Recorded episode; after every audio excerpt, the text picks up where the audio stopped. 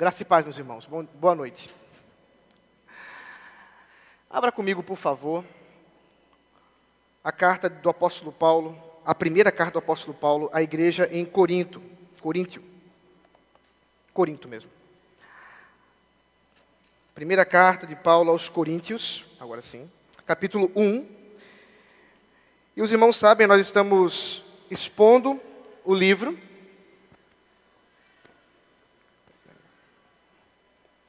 Nós estamos expondo a carta de Paulo aos Coríntios, essa primeira carta. E temos o desafio, portanto, de visitar vários temas. E essa noite nós vamos ver mais um desses temas desafiadores. Capítulo 1, versículo de 10 ao 17, diz assim a palavra de Deus. Acompanhe comigo a leitura. Irmãos, pelo nome de nosso Senhor Jesus Cristo, peço-lhes que todos estejam de acordo naquilo que falam e não haja divisões entre vocês. Pelo contrário, que vocês sejam unidos no mesmo modo de pensar e no mesmo propósito. Pois, meus irmãos, fui informado a respeito de vocês por alguns membros da casa de Chloe de que há brigas entre vocês. Refiro-me ao fato de que cada um de vocês dizer: Eu sou de Paulo, eu sou de Apolo, eu sou de Cefas, eu sou de Cristo. Será que Cristo está dividido? Será que Paulo foi crucificado por vocês? Ou será que vocês foram batizados em nome de Paulo? Dou graças a Deus por não ter batizado nenhum de vocês, exceto Crispo e Gaio para que ninguém diga que vocês foram batizados em meu nome. Batizei também a casa de Stefanas. Além destes, não me lembro se batizei algum outro. Afinal, Cristo não me enviou para batizar, mas para pregar o Evangelho, não com sabedoria de palavra, para que não se anule a cruz de Cristo.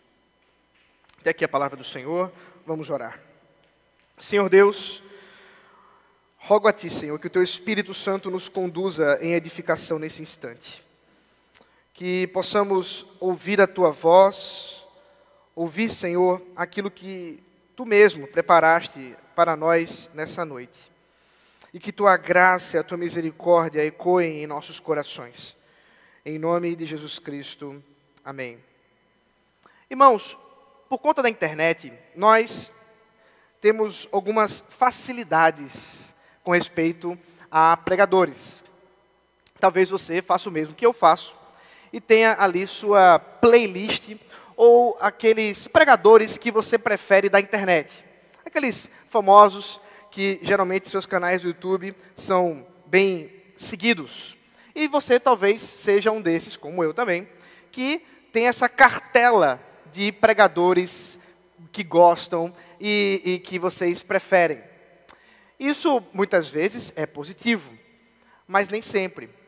Porque pode acontecer que você comece a julgar simplesmente a pregação, especialmente aqui dos pastores dessa igreja local, a partir daqueles que você visita virtualmente. Isso tem acontecido. É, e ainda para piorar a situação, se você casou com a filha de um desses famosos, pode ser que as pessoas esperem que você tenha a mesma capacidade é, de pregação que ele. E a frustração, sem dúvida, deve ser muito grande.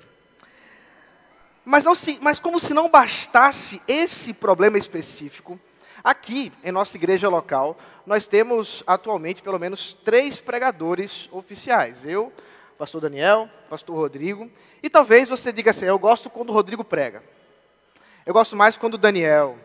Eu gosto do pastor Ronaldo. Enfim, são gostos que podem reproduzir certa, certo critério que você utiliza, mas que pode ser, e é o que estava acontecendo nessa igreja, um problema ainda maior. Quando você começa a se negar ouvir a mensagem de algum pregador, de algum pastor, simplesmente porque não é aquele que você gosta. E para aumentar o problema, sendo bem direto ao ponto, nós também passamos o ano passado por um, uma transição pastoral. E muitos estavam acostumados pelos últimos 25 anos com os sermões do pastor Sérgio Lira. E agora vem esse menino aí, sabe-se lá de onde, para pregar aqui de maneira diferente, seja a, a, por uma coisa ou por outra. E talvez muitos de vocês estejam passando por uma situação como essa que a igreja de Corinto está vivenciando. O apóstolo Paulo está mudando agora o tom da sua carta. Se você acompanhou os nossos dois últimos sermões, você viu que ele começa com uma apresentação, uma palavra de amor, de graças para com aquela igreja. Mas agora a coisa começa a engrossar um pouco mais e ele começa finalmente a tratar do assunto que tem levado ele a escrever essa carta. O ponto é que essa igreja estava com uma divisão por vários motivos, ou por várias divisões por muitos motivos. Um desses motivos é esse que ele acaba de nos dizer. Aqui é que a igreja estava dividida entre partidos defensores de líderes da igreja. Havia aqueles que se identificavam com Paulo, aqueles que se identificavam com Apolo, aqueles que se identificavam com Pedro, e que daqui a pouco veremos, uh, é curioso, afinal de contas, nós nem, nós nem temos o registro de que Pedro realmente tenha ido a essa igreja. E pior, aqueles que aparentemente não se identificavam com nenhum e diziam que só Jesus é meu pastor. O ponto é que nós observamos que essa igreja estava passando por uma situação, por um problema de profunda divisão. E a solução que o apóstolo Paulo desenvolve, especialmente a partir do versículo 18, que será exposto na semana que vem pelo reverendo Rodrigo, é que a palavra da cruz deve dirigir todo o crente. A palavra, a mensagem, o evangelho da cruz de Cristo deve ser o norte que verdadeiramente nos deu condições de criticar uma liderança e até mesmo uma pregação. Mas capacidades retóricas, eh, sotaques, jeitos gesticulados, tom de voz, tudo isso, de uma certa forma, é supérfluo diante da mensagem da cruz. Talvez alguns se identificassem com um desses personagens, por talvez um deles ser mais amoroso no falar, o outro ser mais firme. Ah, eu gosto do pastor Paulo porque ele é firme quando fala. Mas, queridos, essa noite nós vamos verificar que aquilo que nos une como igreja é muito maior do que aquilo que nos separa. O apóstolo Paulo, portanto, exorta, e ele começa exatamente usando essa palavra, uma exortação à unidade, no versículo 10, um pedido, é como é traduzido na nossa tradução, em nome de Jesus Cristo a esses irmãos. Primeiramente, nós observamos que ele considera essa igreja como de fato igreja de Cristo. Nós já vimos isso na semana passada. Mas não só isso, ele os trata como irmãos. Nós veremos que o problema da divisão não era só esse, havia problemas mais graves de pecados, de divisão doutrinária, de uma série de problemas para essa igreja, mas ela é a igreja de Cristo. E por ser igreja de Cristo, ela deve sim estar fundamentada nesse relacionamento de amor que o Espírito Santo nos conduz, como eu falei às crianças. E portanto o apóstolo Paulo está confiante nisso. Ele tem isso como pressuposto nesse relacionamento e diz: irmãos, queridos, trato com vocês como igreja do Senhor. Afinal de contas, é pelo nome dele que eu rogo a vocês a unidade. Ao citar o nome de Jesus Cristo, isso não é mero evangeliquez que Paulo esteja usando aqui, não, tá certo, irmãos? Ele está certo de que se não for em nome de Jesus, não será por outro nome que esses irmãos poderão vir à união novamente. E portanto, ele roga, pede. A expressão utilizada na língua original aqui é muito precisa e é usada várias e várias vezes pelo apóstolo Paulo nas suas cartas, não meramente como uma, um pedido, como se fosse uma súplica de alguém que está quase que pedindo misericórdia. Não. A expressão aqui dá a ideia de que Paulo, pela sua autoridade apostólica, essa que ele já mencionou no versículo 1, você pode verificar, está rogando, ordenando, demandando que essa igreja estabeleça uma comunhão perdida. Uma unidade que outrora havia, mas que agora está quebrada. Por motivo banal. Por um motivo que revela o mundanismo dentro dessa igreja.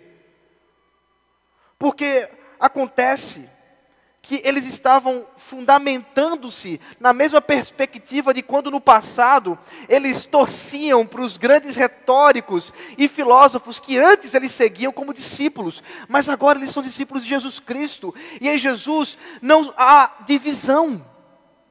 Eles não poderiam seguir esse mesmo pensamento mundano que agora eles pareciam estar reproduzindo. Antes, diz o apóstolo Paulo, eles deveriam ter em tudo o seu pensamento, a sua fala, o seu propósito igual em comunhão.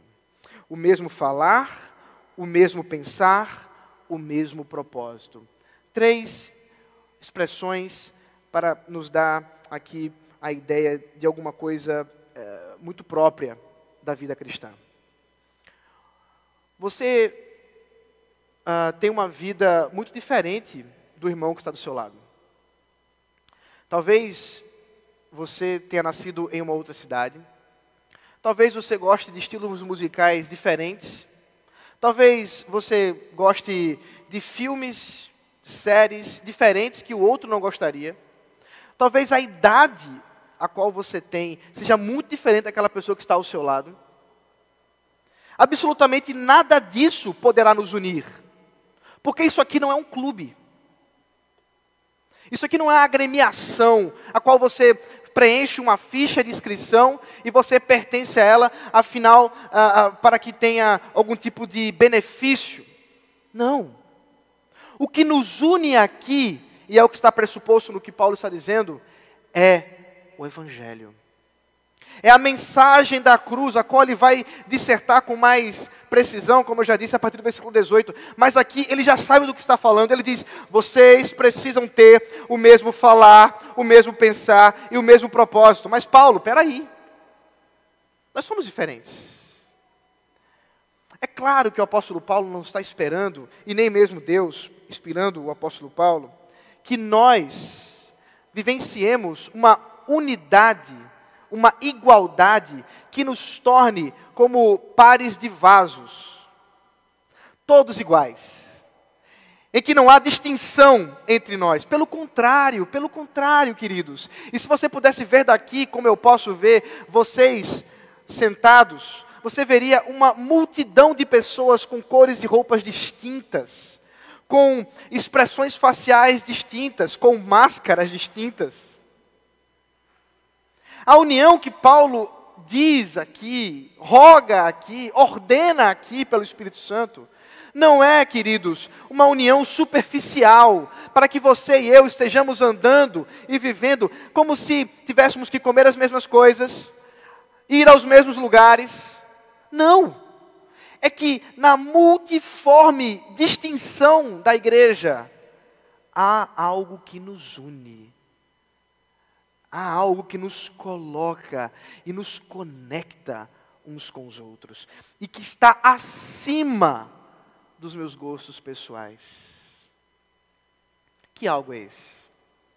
Que algo é esse que pode fazer com que pessoas de faixas etárias distintas, com pessoas de gostos tão distintos, possam estar unidos com um só pensamento, com um só falar, com um só propósito. Sem dúvida alguma, o que nos deve levar à união é o Santo Espírito de Deus que nos conduz à mesma convicção a respeito daquela cruz cruenta e terrível que o Senhor Jesus Cristo submeteu para que eu e você estivéssemos redimidos nele pelo seu sangue. Não foi Reverendo Daniel, não foi eu ou mesmo Reverendo Rodrigo que derramamos o sangue por vocês. Nem poderíamos fazer, poderíamos gastar todo o tempo aqui, todo o nosso sangue aqui, e isso não serviria de nada. Porque o que importa é Jesus Cristo. O que importa é como Jesus nos une. Esse argumento vai ficar mais forte a partir do versículo 11. Pois, meus irmãos, fui informado a respeito de vocês por alguns membros da casa de Chloe de que há brigas entre vocês. Essa igreja estava vivenciando realmente situações constrangedoras. Pessoas estavam brigando.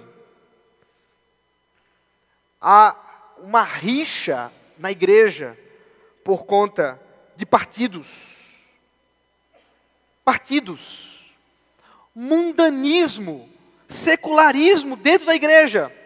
Como mencionei, a cidade de Corinto, como todas as outras cidades que vivenciavam esse espírito grego, helênico do período, estava acostumada a cultuar personalidades, a cultuar pessoas pelas suas capacidades retóricas, pessoas pela sua capacidade argumentativa de levar multidões ao delírio.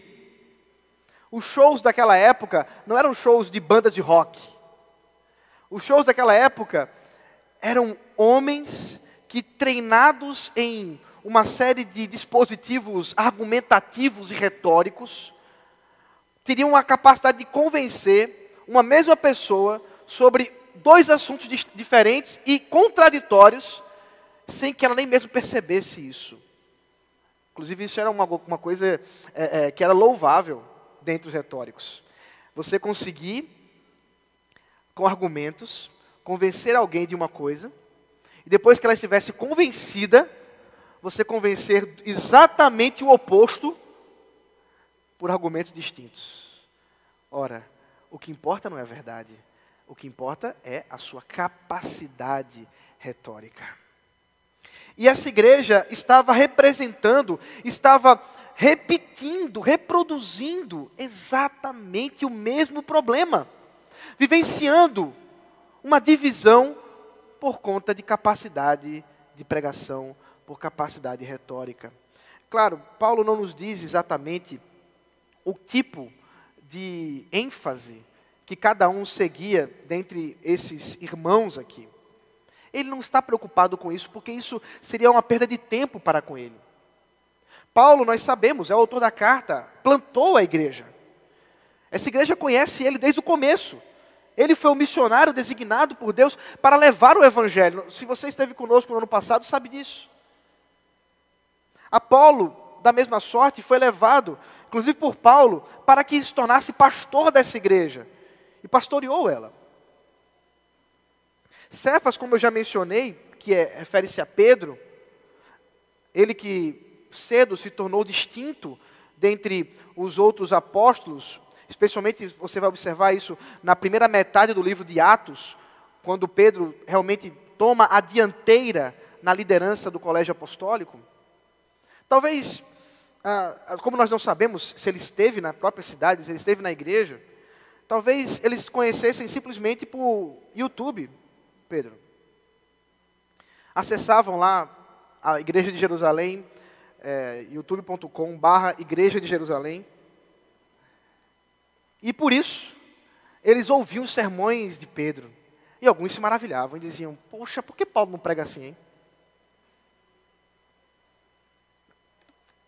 Nós não sabemos. O que sabemos é que tudo isso levava a não apenas uma idolatria tola, de um culto à personalidade, mas uma insubmissão para com a liderança daquela igreja. Porque o último que se diz, eu sou de Cristo, parece nos apontar para um problema mais grave dentro daquela igreja. Uma insubordinação absoluta com respeito a qualquer pastor. Uma insubordinação que levava muitos a dizer: olha, eu não sigo homens, meu pastor é Jesus. E por causa disso, muitos estavam vivendo em pecado, em divisão, trazendo grande problema para aquela igreja. Esses irmãos, portanto, dessa igreja, vivenciando esse pecado da idolatria pastoral, da insubmissão pastoral. Porque enquanto uns idolatravam alguém, o outro in, eh, se tornava insubmisso àquele. Traziam grande problema e divisão para aquela igreja. E qual a argumentação de Paulo contra isso? A partir do versículo 13, vamos ver exatamente essa questão. Será que Cristo está dividido? Ele pergunta. Será que Paulo foi crucificado por vocês? Ou será que vocês foram batizados em nome de Paulo? As perguntas retóricas que ele faz aqui têm, dentro da sua estrutura, a expectativa de uma resposta negativa. É óbvio. Não. Cristo não pode ser dividido. Cristo é um só. Não existe o meu Cristo e o seu Cristo. Ele não conhecia da pós-modernidade. Vivemos hoje em tempos em que alguns dizem isso. Alguns dizem, não, o meu Cristo é um Cristo gay. É o meu. O seu pode não ser, mas o meu é, é gay. Outros dizem, não, não, o meu Cristo é um Cristo negro. Outro, outros dizem, bom, o meu Cristo é um Cristo é, que é humano. Outros dizem, não, o meu Cristo é o Cristo divino e vão dividindo a Jesus Cristo, como se isso fosse possível, mas não pode. Paulo está nos exortando aqui, como exortou aquela igreja, a lembrarmos que Cristo não está dividido, nem pode estar dividido, e todos aqueles que se propõem a dividir a igreja de Cristo estão em pecado por tentar dividir aquilo que não pode ser dividido. E ainda, por uma coisa tão banal quanto esperar que um homem tenha mais importância, seja mais relevante que o próprio Senhor Jesus Cristo. Não, Paulo não morreu por eles. Paulo nem mesmo batizou a maioria deles, ainda que tenha plantado aquela igreja. Por isso, diz Paulo, não faz sentido o que vocês estão dizendo. E é muito curioso pensar por que, que Paulo usou essa ideia, essa, esse argumento. Acaso eu batizei vocês? E vocês que são batizados, vocês são membros dessa igreja ou de qualquer outra igreja tendo sido batizados, sabem o carinho que você leva no seu coração por aquele pastor que batizou a gente, não é mesmo? Agora há pouco estava conversando com um irmão aqui da igreja que estava contando a respeito de um pastor que batizou ele, que ordenou ele ao oficialato e ainda fez o casamento dele. Pronto. Está guardado no coração. Pode fazer o que for, está guardado. Não tem jeito não. Isso é verdade.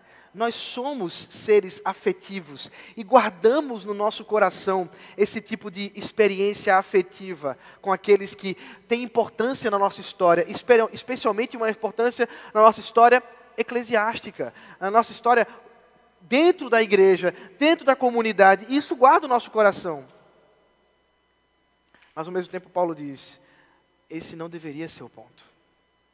Tome cuidado com esse caminho, com essa idolatria, porque eu mesmo, diz Paulo, não batizei muitos de vocês. Eu mesmo não fui conduzido pelo Senhor para fazer isso. Por quê? Diz ele. Porque afinal de contas, eu fui chamado para pregar o Evangelho. E esse é o fundamento que une a igreja do Senhor Jesus Cristo. Veja comigo o versículo 17. É, o, é a conclusão do argumento dele. Afinal, Cristo não me enviou para batizar, mas para pregar o Evangelho. Não com sabedoria de palavra, para que não se anule a cruz de Cristo. Ah, queridos irmãos, de nada adianta uma capacidade retórica. De nada adianta uma capacidade comunicativa, ainda que Todos nós, pastores, precisamos buscar essa capacidade, mas ela não adianta se a cruz de Cristo não é o centro, o cerne da mensagem que estamos anunciando. O que Paulo deseja apontar, e eu quero que você preste bem atenção hoje isso, é que o critério qual eu e você precisamos estar submetidos quando ouvimos o ensino da palavra do Senhor é se aquilo que está sendo anunciado é Jesus Cristo de Nazaré, crucificado, morto e sepultado, mas ressuscitado ao terceiro dia, ou é outra coisa. É isso que deve ser o nosso critério. Esse é o caminho que deve seguir o nosso coração enquanto avaliamos e como realmente como crentes do Senhor Jesus Cristo somos chamados a avaliar. O próprio apóstolo Paulo vai fazer isso mais à frente. Não com a sabedoria deste mundo. Não simplesmente nos tempos dele com essa capacidade retórica, argumentativa, de conduzir você a acreditar numa coisa e depois acreditar em outra, simplesmente pela sua capacidade argumentativa. Ou em nossos tempos, não simplesmente com a sua capacidade de comunicação, de palavras. Queridos, hoje nós temos a tristeza de vermos um grande número de chamados pastores e pregadores, seguidos por milhões de pessoas que não anunciam o Evangelho, mas as suas mensagens são simplesmente ególatras, são simplesmente um afago, um carinhozinho no seu ego, para que você possa sair mais contente. Afinal de contas, essa vida é tão terrível, é tanto sofrimento, que o pregador tem que ter dó da gente também, né?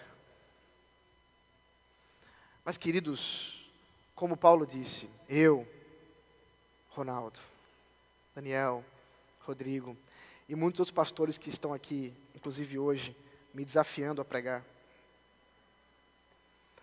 Nós somos chamados não para fazer carinho no seu ego, não foi para lhe levar às lágrimas palavra, em palavras bonitas, bonitas e poéticas.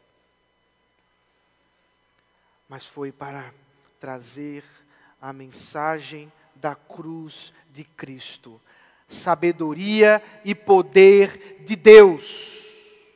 Esse é o poder de Deus.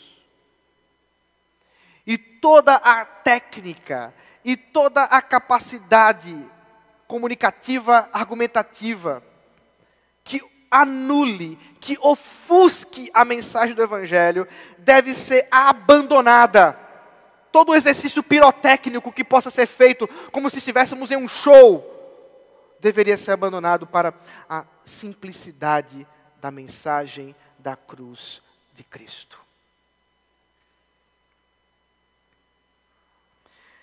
Queridos irmãos, nessa noite, o Espírito Santo nos desafia. O Espírito Santo nos desafia a verificarmos o nosso próprio coração. Muitos outros temas serão trazidos por conta dos problemas dessa igreja. Mas isso é tão real, não é mesmo? Mas isso é, é tão atual, apesar dos seus quase dois mil anos de escrita ainda vivenciamos lutas, facções e divisões por causa de preferências consumistas nossas. Nessa noite nós somos levados a verificar o que realmente importa do ensino da palavra do Senhor. Meu irmão e minha irmã,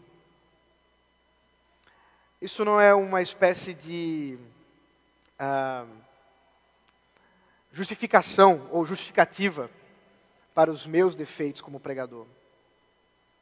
Não é. E nem dos meus irmãos pastores dessa igreja também.